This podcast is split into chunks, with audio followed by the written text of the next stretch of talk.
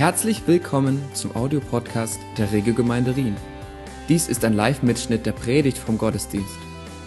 Alle Informationen und die verwendete Präsentation mit Bildern und Bibelstellen sind online auf unserer Website zu finden. Wir wünschen viel Freude beim Zuhören.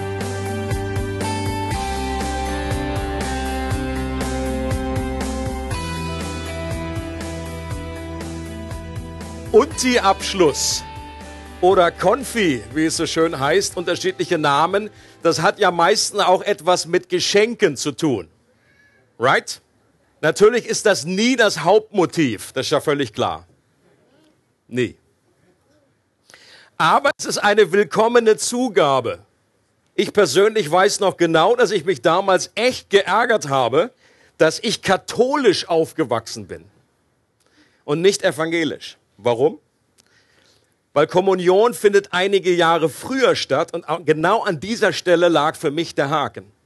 Denn wenn man erst acht Jahre alt ist, dann kriegt man meist nicht so was Cooles, wie wenn man 13 oder 14 ist. Ich habe damals einige Leute gekannt, Jugendliche, die hatten Konfirmation und die haben zur Konfirmation ein Mofa gekriegt. Ein Mofa. Leute, das war für mich damals so ähnlich wie das für Scrat, das Eichhörnchen von Ice Age, was die Eichel für das Scrat ist. Ja? Ein, ein, ihr kennt die Story? Ja, okay.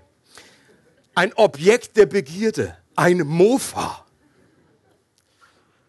Ich hatte damals zur Kommunion kein Mofa erhalten, sondern eine Uhr. Das war fast genauso cool, konnte nur nicht fahren. Und dass ich später ins evangelische Lager gewechselt bin, das hat aber jetzt nichts damit zu tun, dass ich dieses Kindheitstrauma nicht richtig verarbeitet hätte. Nicht, dass mir da böse Unkenrufe kommen. Als Gemeinde sind wir gerade in einer Serie über den Jakobusbrief, heißt Kultur des Königs. Und wir schauen uns eine Textstelle auch heute aus dem ersten Kapitel näher an, bei dem es eben auch um Geschenke geht. Und so heißt es in Kapitel 1, Verse 17 bis 18, jede gute Gabe und jedes vollkommene Geschenk kommt von oben herab, von dem Vater des Lichts, der sich nicht ändert und bei dem es keinen Wechsel von Licht zur Finsternis gibt. Seinem Plan entsprechend hat er durch die Botschaft der Wahrheit neues Leben in uns hervorgebracht. Es gibt ja eine Fülle von biblischen Aussagen, die es in unseren alltäglichen Sprachgebrauch geschafft haben. Zum Beispiel, jetzt müsst ihr mitdenken, wer anderen eine Grube gräbt, also üben wir nochmal. Also, wer anderen eine Grube gräbt, geht doch. Oder die Letzten werden die. Very good. Das kennt man einfach. Das sind so, das sind, das sind Idioms, wie man so schön in Deutsch sagt. Sprichwörter, die haben sich einfach eingeschnitten. Viele sind gar nicht bewusst, dass sie irgendwie aus der Bibel stammen. Es gibt aber auch einige Sprichwörter, von denen man nur meint, dass sie aus der Bibel stammen, die aber eigentlich überhaupt nichts mit der Botschaft der Bibel zu tun haben. Hier ist ein Beispiel. Hilf dir selbst, dann Hilf dir selbst, dann hilft dir Gott. Das steht nicht nur nicht in der Bibel, sondern das widerspricht der Aussage der Bibel absolut. Da geht es eben nicht darum, dass uns selber erstmal anstrengen müssen und dann hilft Gott noch ein bisschen. Nein, die Bibel sagt, da wo wir nichts mehr tun können, da wo wir ohnmächtig sind, da hilft uns Gott, da rettet uns Gott. Selig sind die geistig Armen. Und welches Sprichwort ist wohl auf unseren Text hier zurückzuführen? Habt ihr, hat jemand einen Vorschlag? Bitte, sag's nochmal. Sehr gut. Alles Gute kommt von oben. Und das ist auch Titel dieser Predigt. Meistens benutzt man dieses Sprichwort ja etwas ironisch. Also ich kenne das jedenfalls so, als ich aufgewachsen bin, äh, wenn es zum Beispiel äh, aus Eimern schüttet, wenn es total regnet und meine Mutter gesagt, hey, alles Gute kommt von oben. Na ja, danke Mutter. Oder wenn uns ein Vogel auf den Kopf kackt, dann kam auch meist der Spruch, alles Gute kommt von oben. Sag einfach mal. Aber das Originalzitat ist alles andere als ironisch und meint tatsächlich, dass alles Gute, jedes vollkommene Geschenk von Gott kommt, den wir aus unserer menschlichen Perspektive da oben vermuten. Und das ist natürlich nur eine irdische Perspektive. Auch Jesus hat gesagt, dass er erhob seine Augen nach oben, zu seinem Vater gebetet. Aber natürlich ist Gott nicht nur da oben, er ist überall. Sonst hätten ja die in Australien, müssten ja irgendwie genau andersrum gucken. Sehr häufig kommt ja im Zusammenhang mit dem Glauben an einen guten Gott die Frage auf, wie kann Gott gut und allmächtig sein, wenn es gleichzeitig so viel Leid und Böses in der Welt gibt? Tom hat das gerade selber bestätigt, als er gesagt hat, okay, die eine Frage, die ich Gott stellen möchte, ist eigentlich, warum gibt es Krieg in dieser Welt? Und all das, was sich hinter diesem Begriff Krieg verbirgt. Krieg zwischen Menschen, Krieg äh, in einer Art und Weise, un unglaubliches Böses da ist. Und das ist eine Frage, die sogenannte Theodizee-Frage. Das ist, das, äh, das ist dieses äh, Wort, was dahinter steckt, heißt, die, wie kann Gott gerecht sein und dieses Elend auf dieser Welt zulassen? Und das ist tatsächlich eine der größten Herausforderungen, übrigens nicht nur für den christlichen Glauben. Und es lässt sich auch nicht diese Frage lässt sich nicht in einem Satz beantworten, noch nicht mal in einem ganzen Buch. Ich lese gerade auch wieder äh, zufälligerweise über dieses Thema in Vorbereitung auf das Solid Rock. Äh, was kommt dann im November? Wenn ihr euch mehr interessiert, dann äh, taucht da auf an diesen Abenden. Und ich, ich merke ganz genau, selbst ein ganzes Buch, wenn man es durch hat, kann nur gewisse Positionen, äh, Richtungen aufweisen, Richt und äh, Hilfen anbieten, die uns, die uns helfen, das einzuordnen. Aber es gibt keine allumfassende Antwort auf diese Frage. Und auch wir als Christen, wir sollten uns hüten, hier nicht einfach nur äh, zu, sagen, ja, das ist doch einfach ganz äh, easy, das habe ich, in der Bibel ist doch alles klar. Nein, diese Frage ist eben nicht klar. Und es ist nicht so einfach zu beantworten. Ich persönlich glaube aber immer noch, dass die Bibel die beste Erklärung dafür gibt, dass der christliche Glaube die beste Erklärung dafür gibt, warum Dinge aus dem Ruder gelaufen sind in dieser Welt und welchen Plan Gott meist hinter den Kulissen verfolgt, um diese Welt wiederherzustellen. Ich denke auch, dass die Frage nach dem Leid, wenn sie aufrichtig gestellt wird, absolut legitim und wichtig ist. Die müssen wir stellen dürfen.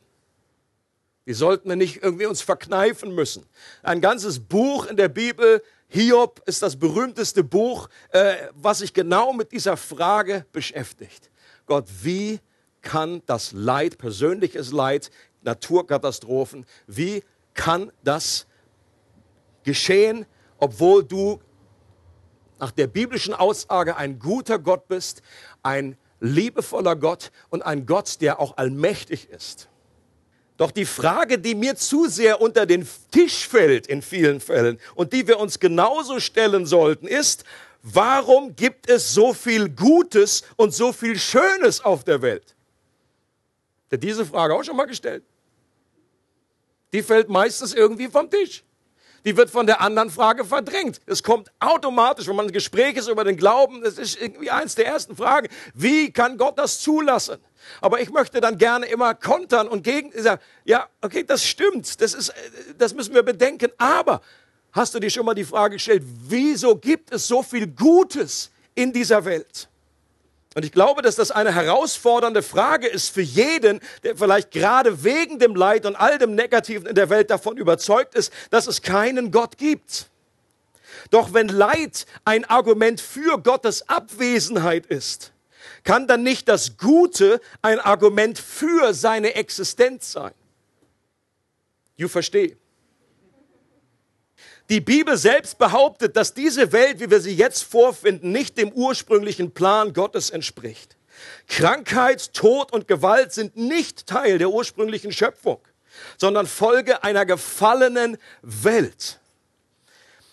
Diese Welt gleicht einem genialen Gemälde, irgendwie ein Rembrandt oder Rubens oder wie, wie sie alle heißen, das durch Säure verschandelt und entstellt wurde. Das gibt's ja manchmal, irgendwelche Rabauken, Kunstbanausen, die dann irgendwie sagen, okay, das Bild, das werde ich mir irgendwie vornehmen, da irgendwie Säure drüber schütten und dann ist das nicht mehr im originalen Zustand. Und ähnliches ist mit dieser Welt passiert. Sie ist nicht so, wie Gott sie gewollt hat ursprünglich. Aber er ist in einem Prozess, wo er etwas wiederherstellt und es wird ein Tag kommen, sagt die Bibel. Da wird es kein Tod, kein Schmerz, keine Krankheit und nichts Böses mehr, kein Krieg und nichts mehr geben, was diesem was, was, was diese ursprüngliche Absicht Gottes entstellt hat. Er wird es wiederherstellen. Und ich freue mich auf diesen Tag. Und trotz dieser Entstellung, Trotz dieser Veränderung in dieser Welt können wir noch unglaublich viel Schönheit und Herrlichkeit in dieser Welt entdecken. Spektakuläre Schönheiten in der Natur. Ich meine, die Schweizer muss sich nicht an die Schönheit der Alpen erinnern. Ein Sternenhimmel, der unsere Augen zum Funkeln bringt und wo wir einfach nur mit offenem Mund da liegen und sagen, boah, amazing. Also wenn du schon mal einen gesehen hast. Ich glaube, heutzutage kann man ja schon leben, so irgendwie nur ist mit nur auf Pokémon-Suche und kriegt das gar nicht mehr mit. Die herrliche Vielfalt der Tier- und Pflanzenwelt. Ich habe mich öfter schon mal geoutet, dass ich ein Tier bin. Äh, ein, ein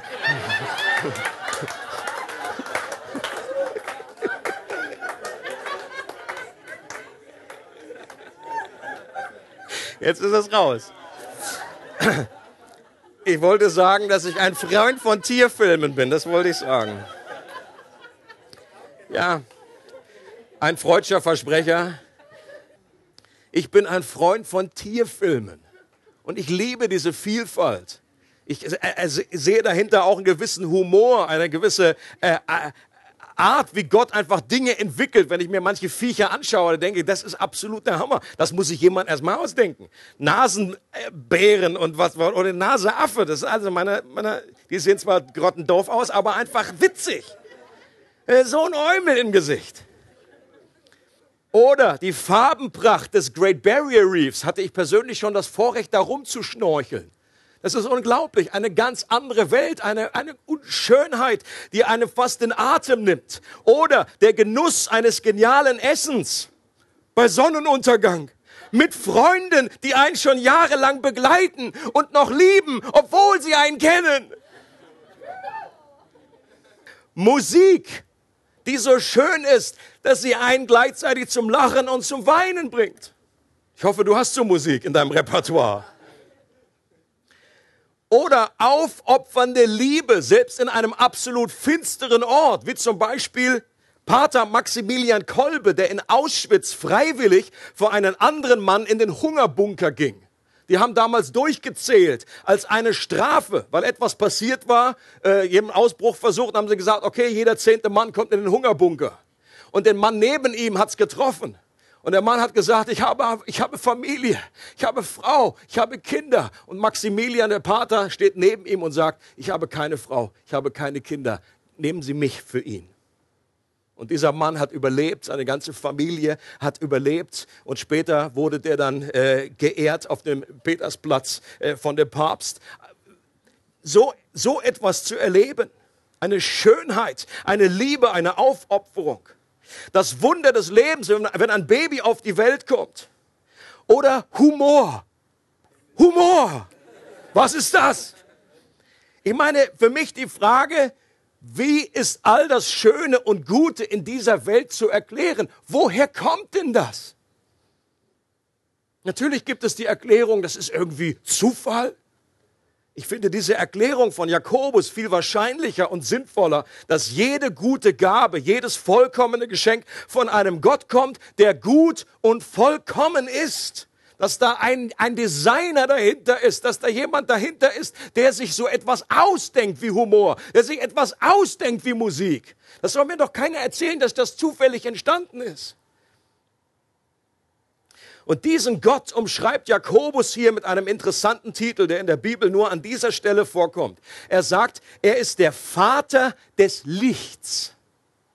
Jakobus deutet mit dieser Formulierung wahrscheinlich an, dass all die natürlichen Lichtquellen, also die Sonne, der Mond, gut, ich weiß, dass der nicht selber Licht produziert, aber eben das wirkt auf uns so, die Sterne, dass sie in Gott als Schöpfer ihren Ursprung haben. Gott hat das geschaffen. Er ist der Vater des Lichts, dieser Lichtquellen. Und all die positiven Eigenschaften, die wir mit Licht verbinden, zum Beispiel Wärme, Zum Beispiel Geborgenheit. Zum Beispiel Sicherheit. Jeder, der schon mal abends, nachts irgendwie ohne Licht zum Klo gerannt ist, weiß, wie gut es ist, Licht zu haben. Jeder Zeh wird es einem danken. Oder das Leben, das Leben auf den Vater des Lichtes zurückzuführen sind. Diese positiven Eigenschaften, glaube, Jakobus verknüpft das und sagt, das, was gut ist an Licht, das ist eben auch gut in Gott.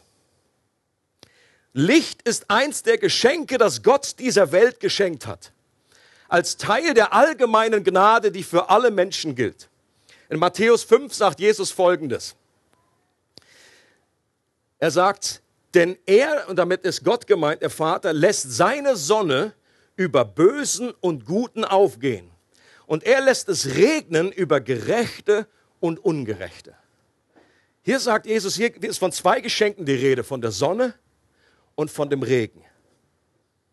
Und Jesus sagt, das ist etwas, was Gott allen Menschen schenkt, völlig unabhängig davon. Das ist die allgemeine Gnade Gottes. Und diese Welt würde noch um einiges schlechter aussehen, wenn es diese beiden Geschenke nicht gäbe. Und noch viele, viele anderen. Luft und so weiter, was man atmen kann.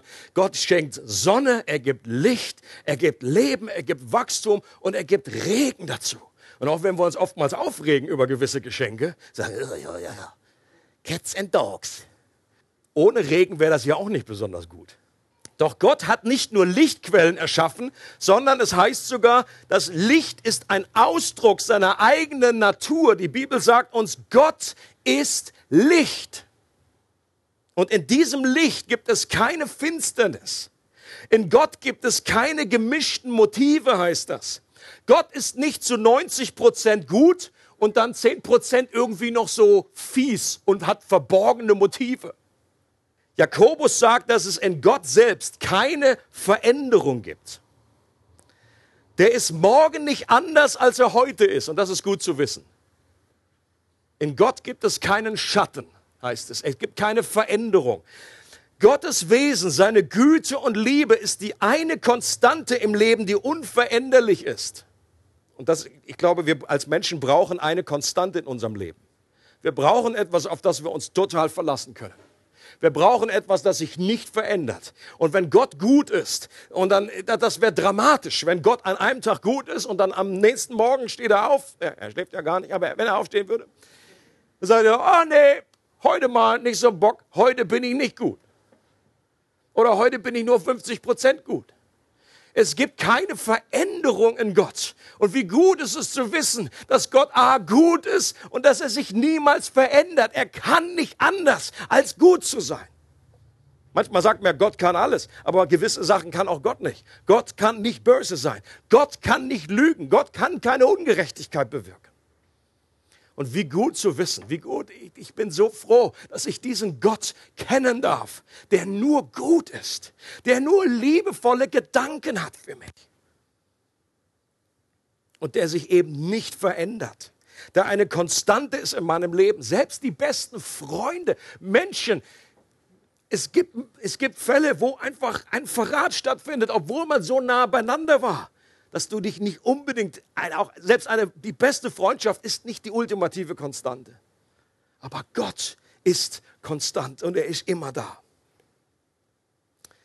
Es ist interessant, dass fast alle Bereiche unseres Lebens, in denen wir uns Sorgen machen, in denen wir ängstlich sind, in denen Neid und Eifersucht in unserem Leben reinkommt und nagt, dass das Bereiche sind, in denen wir ob, ob, ob es Bereiche sind, in denen wir Versuchungen ausgesetzt sind. Und die sind meist darauf zurückzuführen, dass wir nicht wirklich glauben, dass Gott durch und durch gut ist.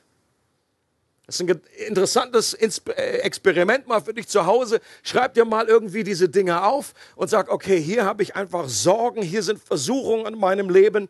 Und, äh, und letztendlich lässt sich das unterm Strich darauf hin zurückführen, dass wir irgendwie an der Güte Gottes zweifeln. Dass wir nicht gänzlich überzeugt sind, dass Gott durch und durch gut ist. natürlich ist es manchmal nicht einfach.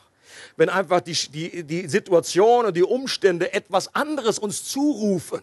Wenn wir Schmerzen haben, wenn Leid in unser Leben kommt, wir gehen ja auch als, wenn wir, wenn wir gläubig sind, wenn wir Christen sind, jetzt nicht mit so einem, mit so einem Schutzschirm durch die äh, um uns rum Krieg und uns betrifft das alles nicht.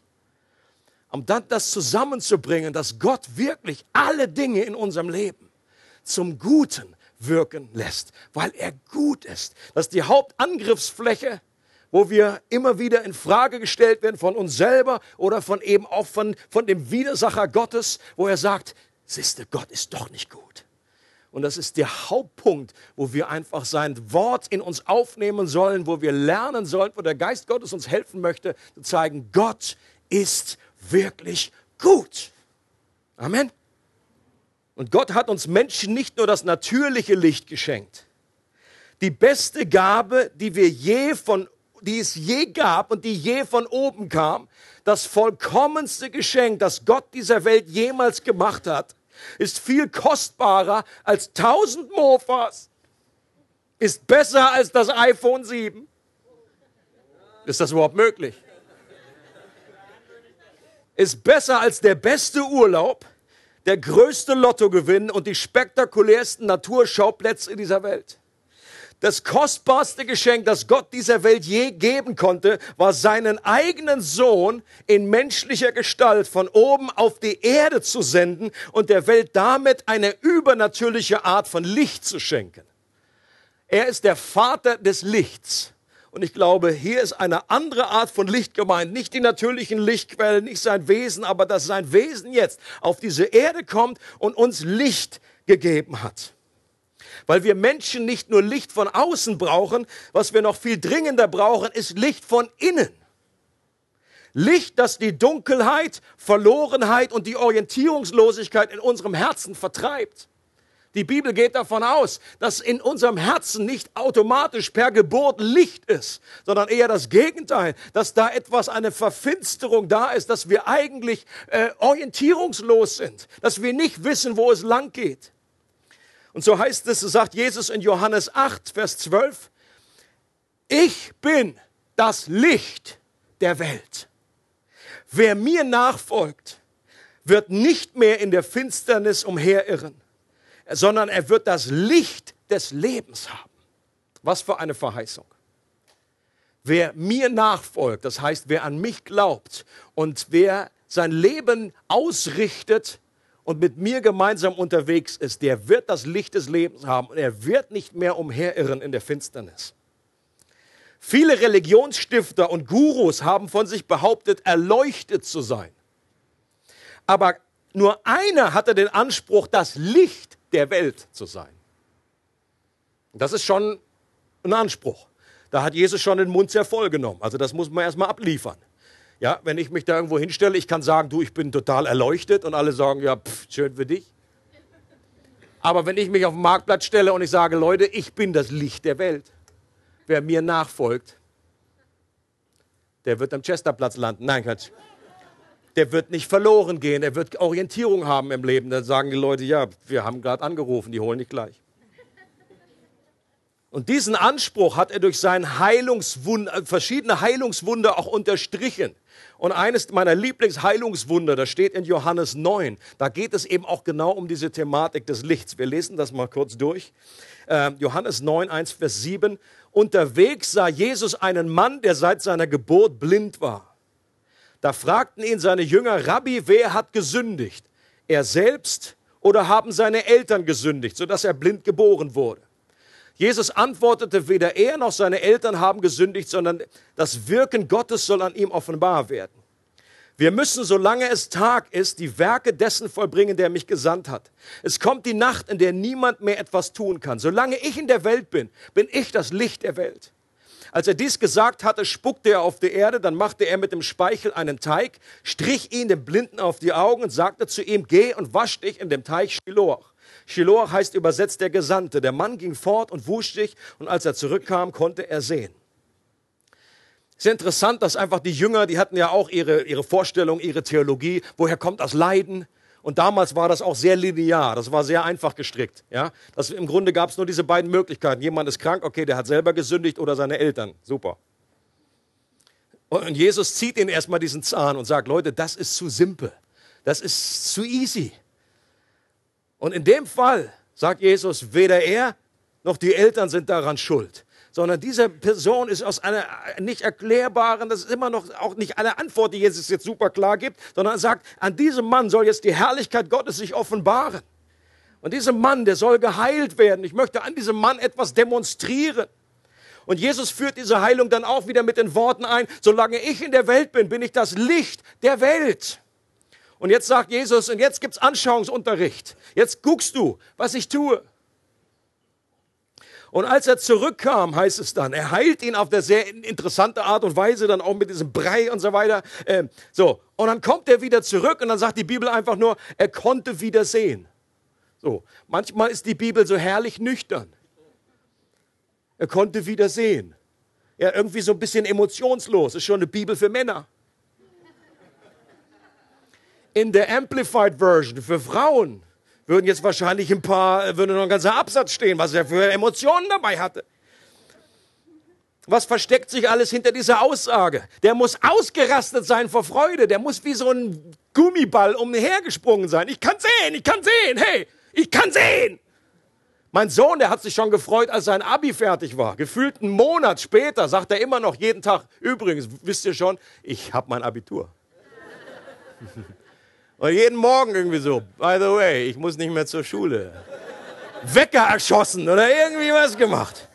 Und wenn das schon so zur Freude wie ein Mann, der von Geburt an blind war, wenn der auf einmal wieder sehen kann, der sieht zum ersten Mal die Sonne, der sieht zum ersten Mal die Tiere, der sieht zum ersten Mal seine Eltern,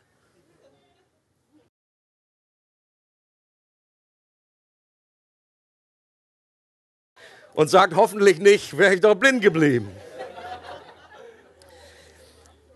Seine Freude wurde allerdings etwas gedämpft, als er erleben musste, dass nicht alle die Heilung so toll fanden. Für die Pharisäer durfte diese Heilung nämlich nicht echt sein. Das ist so ein typisches Beispiel, was passiert, wenn man religiös verbrettert und vernagelt ist. Da wird jemand geheilt und alles, was den Pharisäern einfiel damals ist, das ist aber Sabbat. Hier wurde gegen eine Regel verstoßen. Das ist absolut hirnrissig.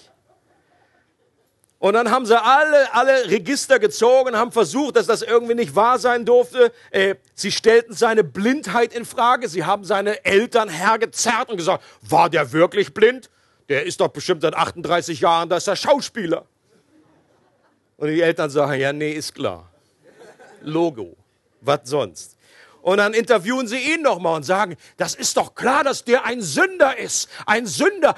Der, so, niemand anders würde sonst am Sabbat heilen und dieses Gebot übertreten. Und ich finde dann so cool zu lesen, wie der selber sagt, Leute, ihr mit euren theologischen Diskussionen, das ist mir alles, es geht mir jetzt alles so ein bisschen vorbei, ist mir egal. Es ist, weiß ich nicht, ich weiß es, müsst ihr doch wissen. Ihr seid doch hier die Cheftheologen. Ich weiß nicht, ob der ein Sünder ist oder nicht, ist mir alles alles egal.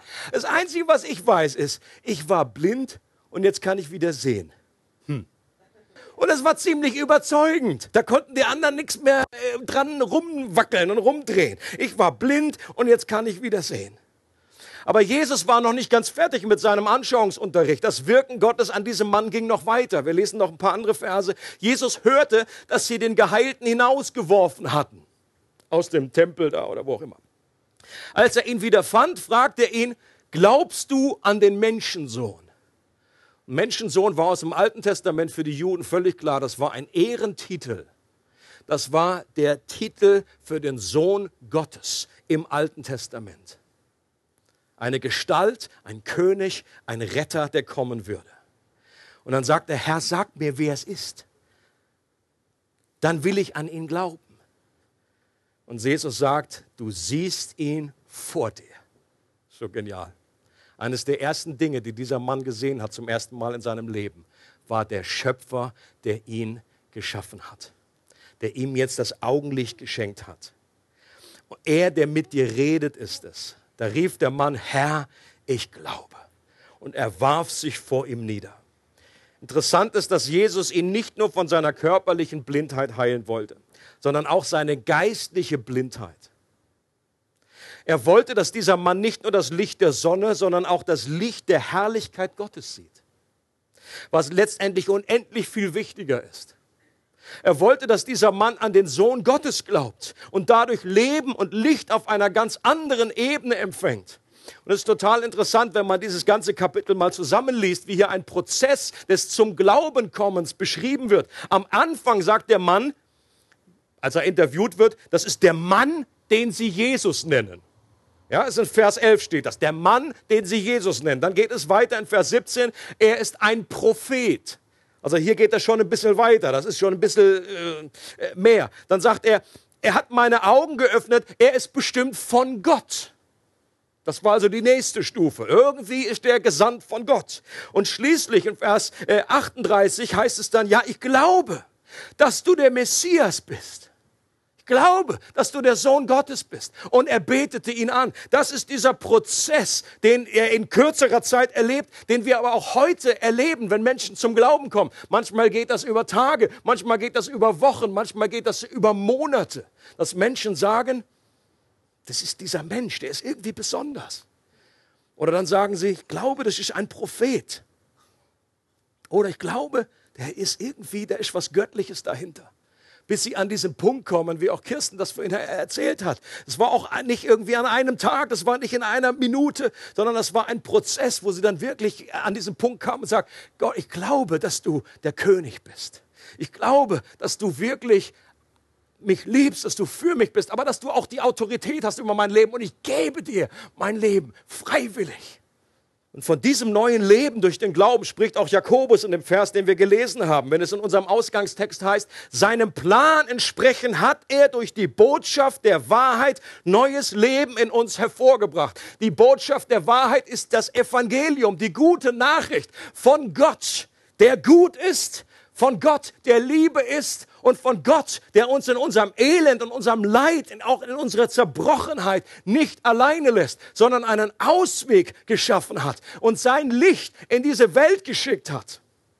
Und es ist Gottes Plan, warum das nicht in einem Moment alles wiederhergestellt wird, sondern warum das über Jahre und Jahrzehnte und Jahrhunderte und Jahrtausende dauert, wiederhergestellt wird. Aber ich glaube, eines Tages werden wir erkennen, dass Gottes Weisheit größer ist als unsere Weisheit dass seine Gedanken und Pläne höher sind und besser sind und dass es einen Grund hat, der aber nichts damit zu tun hat, um uns irgendwie Fieses zu irgendwie uns zu bestehlen, uns irgendwie äh, Stein in den Weg zu legen, sondern weil er für uns ist, weil er gut ist, weil er Liebe ist.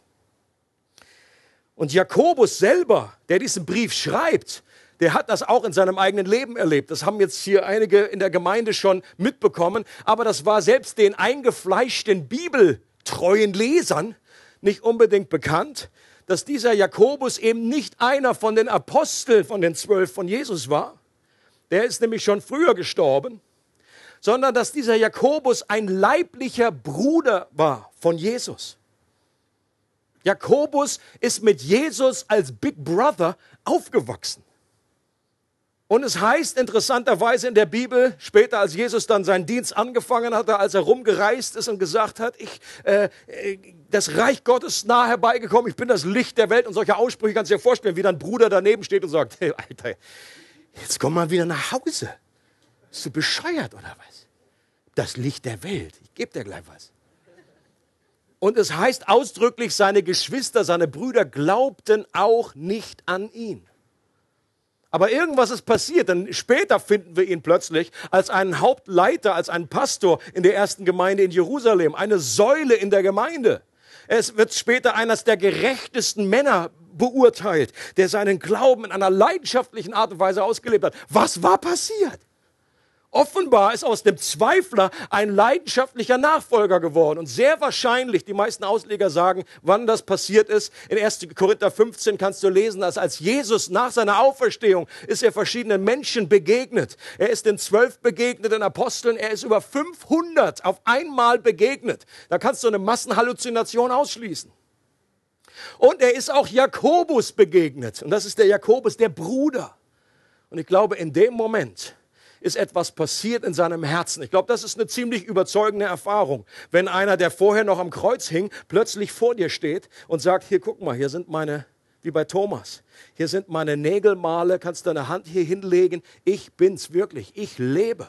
Ich bin immer noch das Licht der Welt. Und in dem Moment hat Jakobus plötzlich einen total anderen Sinneswandel bekommen. Es war nicht mehr der große Bruder, der vielleicht ein bisschen komisch geworden ist, der war zu lange in der Sonne. Also seiner Meinung nach, aber jetzt war er auf, ein, auf einmal der König, der Herrscher, der Gott, dem er folgen wollte. Und in 2. Korinther 4 wird das folgendermaßen zum Ausdruck gebracht. Denn derselbe Gott, der gesagt hat, aus der Finsternis soll Licht hervorstrahlen, der hat es auch in unseren Herzen hell werden lassen, sodass wir in der Person von Jesus Christus den vollen Glanz von Gottes Herrlichkeit erkennen. Hier sehen wir den Vater des Lichts. Okay? Hier ist von zwei verschiedenen Lichtschöpfungen die Rede. Einmal, genauso wie Gott am Anfang gesagt hat, wie es in der Schöpfungsgeschichte steht, es werde Licht. Und was passiert ist, es wurde Licht. Und die Sonne wurde geschaffen, Sterne wurden geschaffen und so weiter. Und er sagt, genau so einen Schöpfungsakt erleben auch Menschen, die sich Jesus zuwenden, wenn Gott in unser Herz hinein sagt, es werde Licht, dann wird eine Lampe angemacht in unserem Leben und wir erkennen plötzlich, was wir vorher nicht erkannt haben. Vorher war uns Gott meistens egal oder die Bibel ist uns völlig schnurz gewesen. Plötzlich kommt es zu einer Veränderung. Ich sehe jetzt Gott und ich will ihn. Ich äh, habe ein Verlangen nach ihm. Das iPhone 7 ist mir nicht, nicht mehr so wichtig. Ich will Gott. Und Gott möchte das schenken. Er ist gekommen zum Licht sein und Licht anzuzünden. Und was Gott in diesem Blinden gewirkt hat, ist ein Zeichen für das, was er auch in unserem Leben tun möchte. Die körperliche Heilung, so großartig sie war, verweist auf die noch viel wichtige Heilung unserer blinden Herzen. Die meisten Menschen brauchen keine körperliche Heilung von Blindheit. Aber wir alle brauchen eine geistliche Heilung unserer Blindheit. Und möglich wurde das dadurch, dass Jesus die Dunkelheit dieser Welt in sich aufnahm. Das Licht der Welt kam, heißt es, das ist das Evangelium, die frohe Botschaft, um am Kreuz unter viel Leid zu erleben, wie der Docht seines eigenen Lebens ausgelöscht wurde. Die Bibel redet davon, dass Jesus kam und all das Böse, all die Dunkelheit ist in seinem Körper, in seinem Leben aufgenommen worden, aufgesaugt wie ein riesiger Staubsauger. Und die Bibel berichtet, als Jesus während er dort hing am Kreuz, heißt es von der sechsten bis zur neunten Stunde kam eine riesige Finsternis über das Land. Und das war ein äußeres Zeichen für das, was auch in ihm sich abspielte. Ich glaube, das war das größte Drama, das er durchlitten hat. Nicht der körperliche Schmerz, sondern diese Dunkelheit, weil er ausrief, mein Gott, mein Gott, warum hast du mich verlassen? Hier ist Jesus, der Sohn Gottes, der in der innigsten Beziehung mit Gott dem Vater und dem Heiligen Geist lebte, seit aller Ewigkeit, nie getrennt war. Plötzlich gab es eine Trennung. Und Jesus war wirklich getrennt in diesem Moment. Warum? Weil er die Dunkelheit, das Böse, den Krieg, all die Dinge, äh, die Krankheiten auf sich genommen hatte, in sich aufgesogen hatte. Und das Licht, sein Docht, ist erloschen in diesem Moment. Und das hat Jesus getan, freiwillig. Als er am Kreuz hing, betete er noch kurz vor dem Schluss, Vater, vergib ihnen, denn sie wissen nicht, was sie tun. Und ab diesem Moment gingen bei anderen Menschen Lichter an in den Herzen, wo vorher Dunkelheit war. Einer der ersten war der Hauptmann, der ihn ans Kreuz geschlagen hat. Der schaut sich das genau an. Der hat wahrscheinlich schon hunderte, tausende Menschen hingerichtet und gekreuzigt. Das war ein Taffi. Das war irgendwie, der war nicht nah am Wasser gebaut. Aber plötzlich, er sieht, an diesem Jesus ist was anders. Wer betet bitte schön kurz vorm Schluss, äh, vergib ihnen, denn sie wissen nicht, was sie tun. Und plötzlich geht in ihm das Licht an. Gott spricht in sein Herz und es wurde hell und er erkennt, wer dieser Jesus da ist. Und er sagt tatsächlich, dieser war der Sohn Gottes. Und ähnlich ist es mit vielen anderen Menschen später passiert. Später die, die Menschen, die sich getroffen haben, die 120 zu Pfingsten. Ich glaube, ein gutes Bild, dass plötzlich äh, diese Flamme auf ihr, auf ihr Haupt kam, weil bei Jesus der Docht ausgegangen ist, ist ein Licht und eine Flamme angegangen bei diesen Menschen. Und Petrus predigt zu Pfingsten und 3000 Menschen kommen zum Glauben. Das Licht geht an in ihren Herzen und sie sagen, ja, das ist der Gott, dem ich folgen möchte. Eine berühmte Persönlichkeit aus der, aus der Kirchengeschichte war John Newton. Die meisten von uns kennen den als Liedertexter von dem berühmten Lied Amazing Grace. Und John Newton war, ist ein gutes Beispiel dafür, dass kein Mensch zu abgründig, zu weit weg sein kann von Gott. Kein Herz, Herz zu dunkel und zu schwarz sein kann, dass Gottes Licht es nicht erreichen könnte. Denn dieser Mann war ein Sklaven, ein Kapitän eines Sklavenschiffs. Und wer sich mal ein bisschen mit der Geschichte befasst hat, die Bilder gesehen hat, wie die Sklaven dort in diesem Schiff gestapelt wurden, nebeneinander lagen wie die Sardinen, in ihrem eigenen Kot, in ihren eigenen Dreck angekettet über Tage und Wochen. Er war einer von diesen Männern, die das verursacht hat, der das mitgetragen hat. Und irgendwann auf, einem, auf einer Schiffsreise liest er ein Buch, äh, was, ihn, was ihn anspricht, ein christliches Buch, äh, und sein Herz wird erreicht. Und er sagt dann in seinem Tagebuch schreibt er 1752, der Grund für Gottes Gnade ist mir nicht bekannt, aber eins weiß ich, dass ich blind war und nun wieder sehen kann.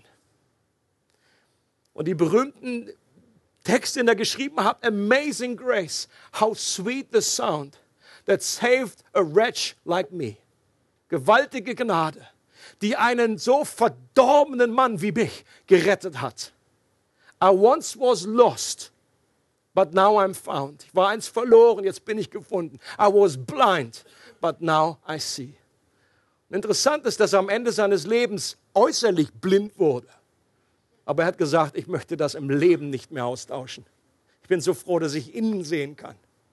Besser andersrum, besser als andersrum. Und er sagt dann, am Ende seines Lebens, mein Gedächtnis ist beinahe erloschen aber ich erinnere mich an zwei Dinge. Dass, dass ich ein großer Sünder bin und dass Christus ein großer Retter ist. Und dieses neue Leben ist die beste aller Gaben, das vollkommenste aller Geschenke. Und um das zu erhalten, muss man keine Konfirmation haben. Das ist die gute Botschaft. Wir müssen dieses Geschenk der Gnade nur annehmen, unser Herz dafür öffnen, dem vertrauen, was Jesus für uns getan hat. Und es ist für Gott nicht schwierig. Jemand hat gesagt, um, um Dunkelheit zu verschwinden zu lassen, muss man nur das Licht anknipsen. Das Licht ist stärker als die Finsternis. Du musst nur Gottes Licht in dein Leben lassen.